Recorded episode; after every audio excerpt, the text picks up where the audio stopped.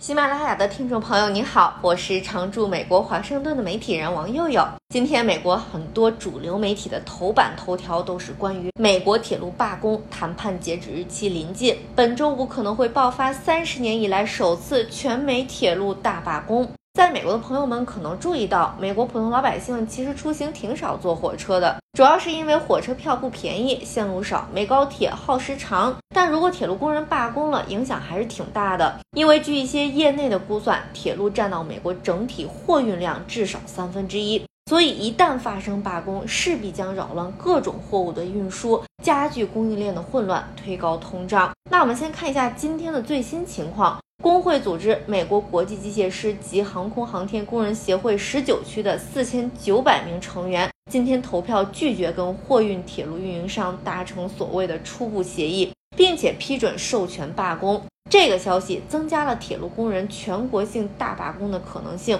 气氛烘托起来了。那出于对其他工会的尊重，十九区的成员同意和资方的磋商时间延长到美东时间二十九号中午十二点。但这周五的凌晨零点零一分是美国政府介入调停的最后期限。其实，在七月份的时候，拜登政府就已经介入，暂时阻止了罢工，让劳资双方进入六十天冷静期。白宫任命了一个总统紧急事务委员会推动谈判。这个委员会当时提议给十二万五千位铁路工会成员加薪百分之十四，并且给他们补发自二零二零年拖欠的工资。另外，给二零二零年到二零二四年的五年合同共计加薪百分之二十四。除了加薪以外，还提出给工人更好的医保。但工会没接受白宫的提议，那他们不满意啥呢？主要诉求又是什么呢？除了涨薪以外，他们还想让资方改变出勤政策、人手短缺等工作待遇问题，增加更多像是带薪休假的福利。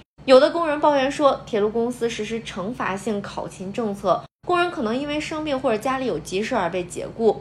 那周五凌晨零点零一分是谈判冷静期结束的时刻。所以，拜登的幕僚们正在火急火燎地协调。美国劳工部长沃尔什今天上午就跟一些资方和工会的领袖会晤。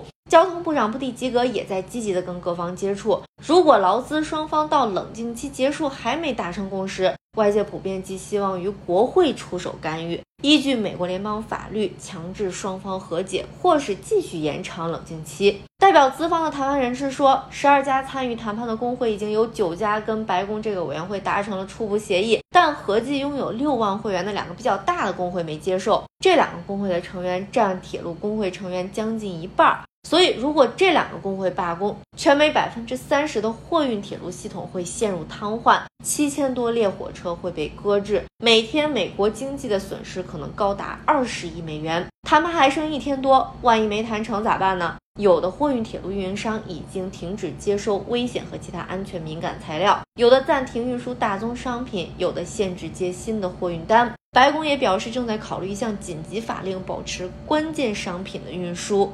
而除了货运，客运也受到影响。美国铁路客运公司 Amtrak 今天宣布，从十五号开始取消所有长途列车。之前美铁已经宣布，从周三开始暂停运营纽约市、芝加哥、新奥尔良、洛杉矶、西雅图等大都会区的七条长途线路，因为这些线路共用一部分货运铁路。但美铁自己也运营客运路线，所以连接波士顿、纽约市和华盛顿特区的客运路线不会受到影响。